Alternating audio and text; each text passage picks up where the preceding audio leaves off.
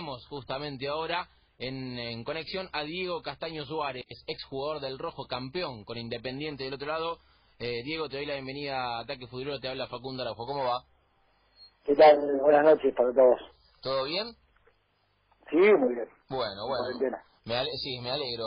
Justamente te, te iba a comentar eso. Eh, lamentablemente las, las primeras dos preguntas de todos los días a todos los entrevistados es eh, cómo están en este momento de, pandemia mundial con la cuarentena obligatoria, eh, cómo estás vos con tu familia. Sí, mira, yo eh, obviamente que no es nada bueno eh, lo que está sucediendo y sobre todo, eh, bueno, todos los fallecidos que, que hay en el mundo y obviamente por, los, por sus familias. Eh, pero yo lo veo me gusta verlo de un lado optimista y aprovechar este tiempo de, de, estar en casa y de tener un poco más de tiempo para, bueno, conectarme, primero, en un, tiempo de introspección, de, de mm, ver qué siento yo eh, y cómo estoy. Y después también conectarme con, con chicos, compañeros, con gente que, que hace tal vez 30 años que no que no veo y lo estoy utilizando así al tiempo. Mm. Eh, conectarme, ya te digo, con, con compañeros y amigos y bueno, hablar un poco de la vida y de, de cómo tenemos que salir mejores de, de este tiempo, ¿no? Mm, sí, sí, obvio, obvio. Muchos han, han tomado este tiempo de, de cuarentena como para eh, justamente como decís vos, conectarse con más gente que hace tiempo no, no, no hablaba. Eh, pero justamente yo quiero preguntarte por una palabra que decías recién, eh, que es positivo, que es mirar el lado bueno, y vinculándolo, vinculándolo perdón, con el fútbol. ¿Crees que, que el futuro es, es positivo en cuanto a la vuelta de, del fútbol este año? Mira, yo con respecto a, cómo va a ser el fútbol posterior a la pandemia, más allá de los tiempos, porque que empiece en julio, que empiece en octubre, para mí es lo mismo. O sea, eh, creo mm, que, el fútbol no le va a escapar a, a los cambios que, que, debemos tener como, como seres humanos, ¿no? Eh, creo que el fútbol sí es una expresión eh, global, entonces creo que, nosotros, los que estamos dentro del mundo del fútbol, también debemos ser ejemplo y bueno, eh, adaptarnos a, a, una nueva vida, por lo menos hasta que eh, se encuentre la vacuna y, y se pueda tratar de volver a, a la normalidad, pero yo creo que este, nos tiene que servir para para hacer de todas las actividades eh, que seamos un poco mejor. Diego, te comento, creo que ahí se le, se le ha cortado a uno de nuestros compañeros, eh, no sé no sé cuál es, Ger, Wally, ok, Wally está con nosotros, entonces te comento, aquí en el estudio estoy yo solo, pero del otro lado eh, lo tengo conectado a todo el resto del equipo, así que eh, lo presento a Wally Duverne para que eh, te haga las preguntas que, que él quiera. Dale, perfecto. ¿Cómo te va, Diego? Bueno, encantado, buenas noches. Yo te quería preguntar, bueno, para empezar a, repasar un poco eh, la gran carrera, la trayectoria que has tenido, ¿qué significó jugar eh, en el equipo de, Diego, en Newells? Eh, ¿Cómo viviste esa, esa etapa, esa época en tu carrera? Un, gran equipo que tuvo Newells y una vuelta, bueno, inmaculada de Diego a la Argentina, al país y, y al club rosarino. La verdad que yo lo, lo, vivo con, con, mucha más emoción y más nostalgia eh, ahora, sí, eh, que me pongo a, a recordar, o, todo este tiempo que, que he recordado haber jugado con Diego, en ese momento parecía, eh, bueno, antes de que sucediera parecía poco probable o improbable, y luego cuando se dio, la verdad que con mucha sorpresa y tratando de tratarlo eh, de una manera que, no sabía, yo con 20 años tal vez mm, no sabía cómo tratarlo. Y él la verdad que es una persona excepcional, un compañero, creo que el mejor compañero del mundo, eh, por, por la humildad, por, por toda la sabiduría que tiene, por, eh, por la verdad tiene eh, un carisma increíble, sí, eh, yo siempre le comento a, a mi señora y a muchas personas cuando hablan mal de él, siempre digo, ¿por qué no lo tuviste a Diego eh, enfrente? Es una sensación tal vez indescriptible de, admiración y, y del ángel que tiene, el aura que él tiene eh, en persona. Y bueno, nos conocía a todos, nos trataba a todos iguales, eh, realmente tiene una bondad increíble. Eh, Diego es un ser de luz, eh, más allá de, o mucho más valorado por toda la condición técnica que, ha tenido, que para mí es el mejor jugador eh, de la historia de todos los tiempos, ¿no? Sin duda, sin duda. Y está bueno también remontarte a lo que fue eh, el campeonato de, del 2002, eh, allá con el Tolo Gallego, con Independiente, vos jugando eh, de cinco como marcador central, eh, titular, eh, casi todos los partidos, la verdad que, ha sido muy lindo equipo con, con el Pocho Insula, con Cookie Silvera, eh, ¿cómo, ¿cómo se vivió esa consagración y qué representó el Tolo en su momento como DT para vos, para tu carrera? Bueno, en principio, eh, el Tolo, yo siempre digo en broma que el Tolo nació dentro de un vestuario. Eh, sabe todo, todo, absolutamente todo. Eh, también una gran persona, un gran líder, eh, un gran estratega. Eh, con respecto a, sin duda fue uno de los mejores técnicos que tuve junto a Vilado, junto a Bielsa, eh, junto a Ferraro. Bueno, no quiero eh, nombrar cada uno que tuve porque realmente por suerte tuve técnicos muy buenos, Chaco Gareca. Eh, digo que ese ese grupo, eh, o en realidad el equipo, se sale de un gran grupo que fue formado en una pretemporada en junio del 2002, eh, cuando nos fuimos a Necochea, pleno invierno, ¿sí? y era un grupo mixto en el cual había muchos chicos de, de, primera ya eh, consagrados, algunos con algunos añitos encima como yo, que ya tenía 29 años, y muchos chicos del club que tenían 18, 17, 19 años, que estaban eh, empezando sus pasos en primera. Eh, obvio que sin duda eh, nuestro gran líder fue Gaby Milito, eh, cual con una corta edad tenía una personalidad eh, para ser capitán de Independiente eh, y se fue formando eh, con todos esos integrantes y el profe Jorge Fleitas, el cual tuvo mucho que ver en toda la unión del grupo. Y fue mucha química y a partir de eso el, el pueblo encontró un once que funcionaba perfectamente, prácticamente eh, de memoria enseguida. Y así, por cada uno de los intérpretes funcionó eh, y tuvo un gran campeonato, ¿no? Entonces, es, es difícil nombrar este alguno que se haya destacado porque realmente hubo puntos altísimos.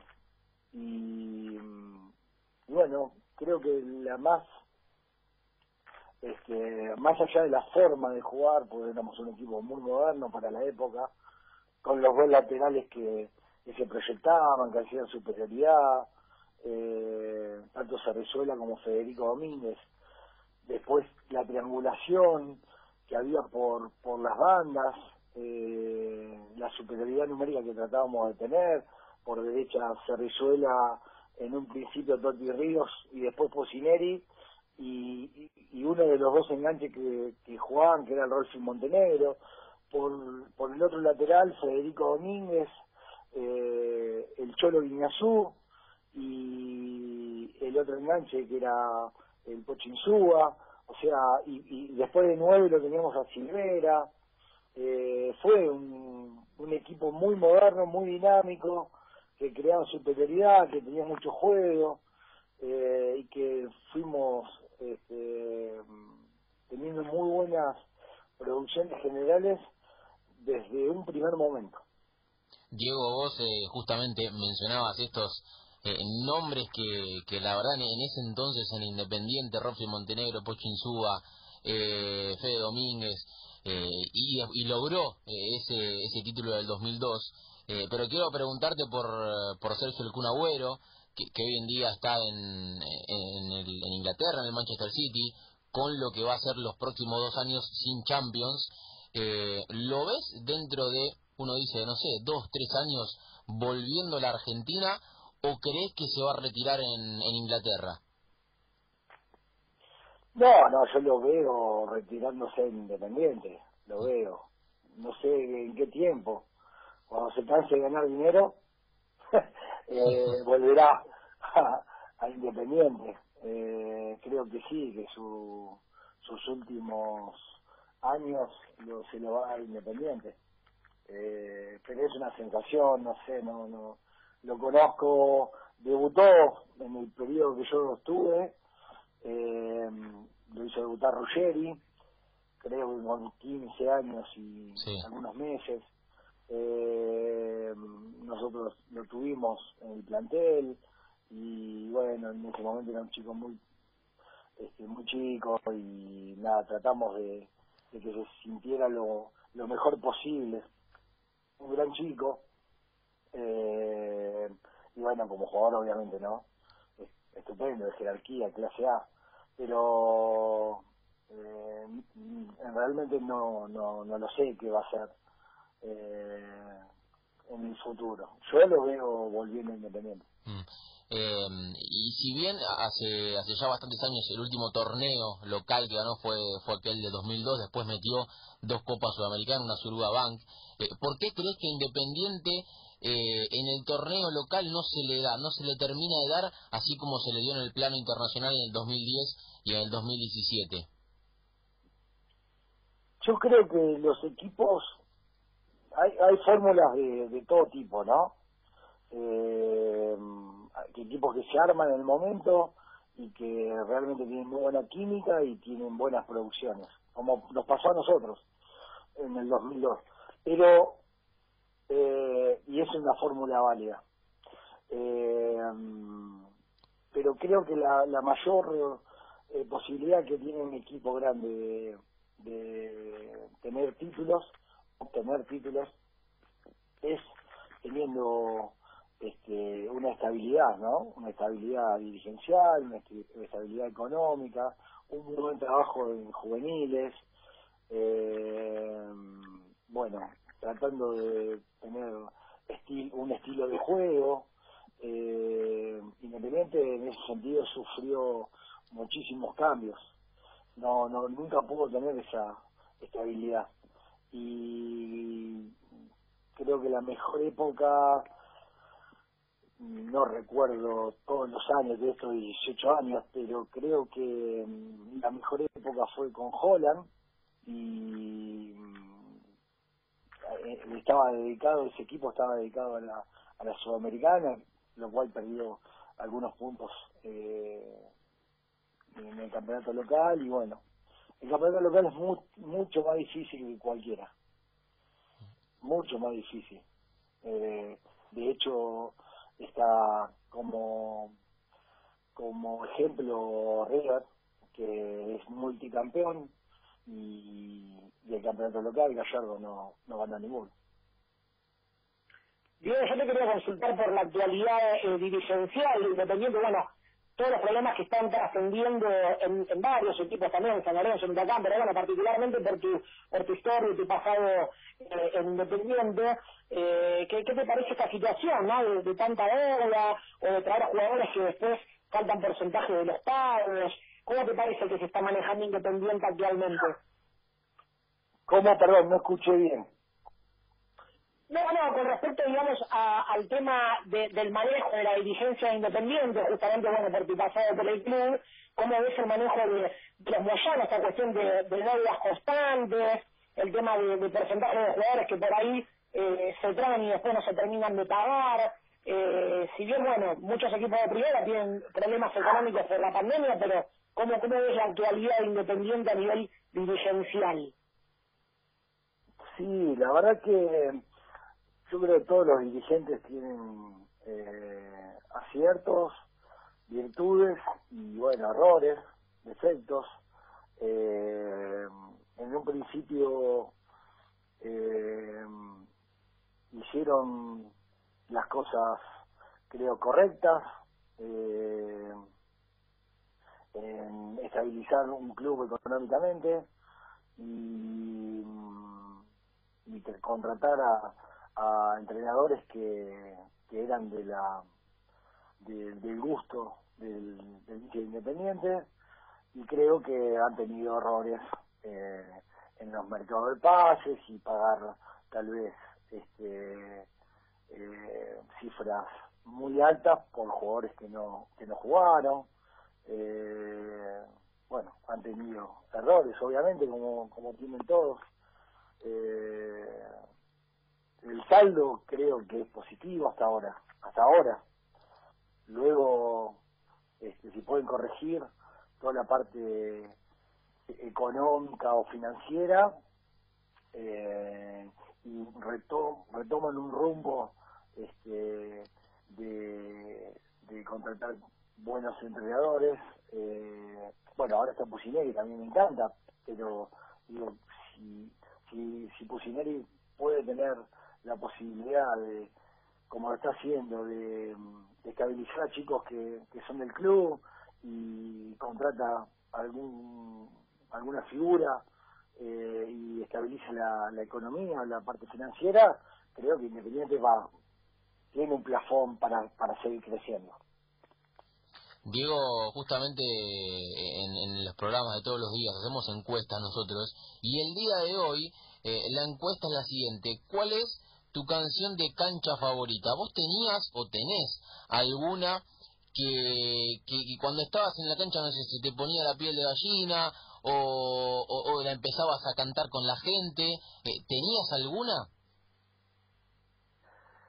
Bueno, yo soy hincha de Nubes.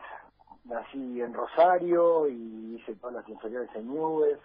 Eh, pero después tuve mucho tiempo en, en Colón, con interviniendo o participando en grupos que, que han hecho historia en Colón, por ejemplo, participar o ganar la, la, la participación en Copa Libertadores por primera vez en la historia de Colón, eh, salir campeón independiente, entonces vinculo las canciones a todas esas etapas este, emocionales, digamos las canciones que nosotros cantábamos eh, en los micros, tanto en Newell's como en el vestuario, en Newell's, en Colón, Independiente. Eh, nada, no, no, no tengo una canción favorita, pero sí tengo eh, esos clubes y esas hinchadas y esas canciones eh, muy presentes siempre porque fueron eh, los lugares donde eh, más afectivamente eh, eh, sido vinculado. Mm. Diego, eh, te agradecemos este este tiempo que nos has brindado con nosotros. Eh, muchas gracias y, y, bueno, a seguir a seguir cuidándose. Sí, sobre todo eso, eh, cuidémonos, eh, cuidémonos, cuidemos a nuestra gente grande. Nosotros tenemos eh, tal vez un sistema inmunitario que nos permite eh, salir de la cuarentena, pero pensemos que también tenemos padres, que tenemos suegros, que tenemos abuelos, eh, y que hay que hacer este esfuerzo por ellos, eh, y que mm, seguramente eh, el tiempo de, de, salir y la parte económica y de todo lo que podemos estar sufriendo, eh, lo vamos a, a restablecer. Si se nos enferma algún familiar, si tenemos la mala suerte de que se nos enferme un familiar eh, del grupo de riesgo, de los que te nombré, eh, es para toda la vida. Entonces, apoyemos a esta, a esta cuarentena, cuidémonos y cuidemos a nuestros familiares mayores. Mm. Bueno, lindo mensaje que, que dejas, Diego. Muchas gracias. Eh, te agradecemos por este por este tiempo y bueno, éxitos para lo que viene. Bueno, muchísimas gracias. Muchísimas gracias a ustedes. Cuando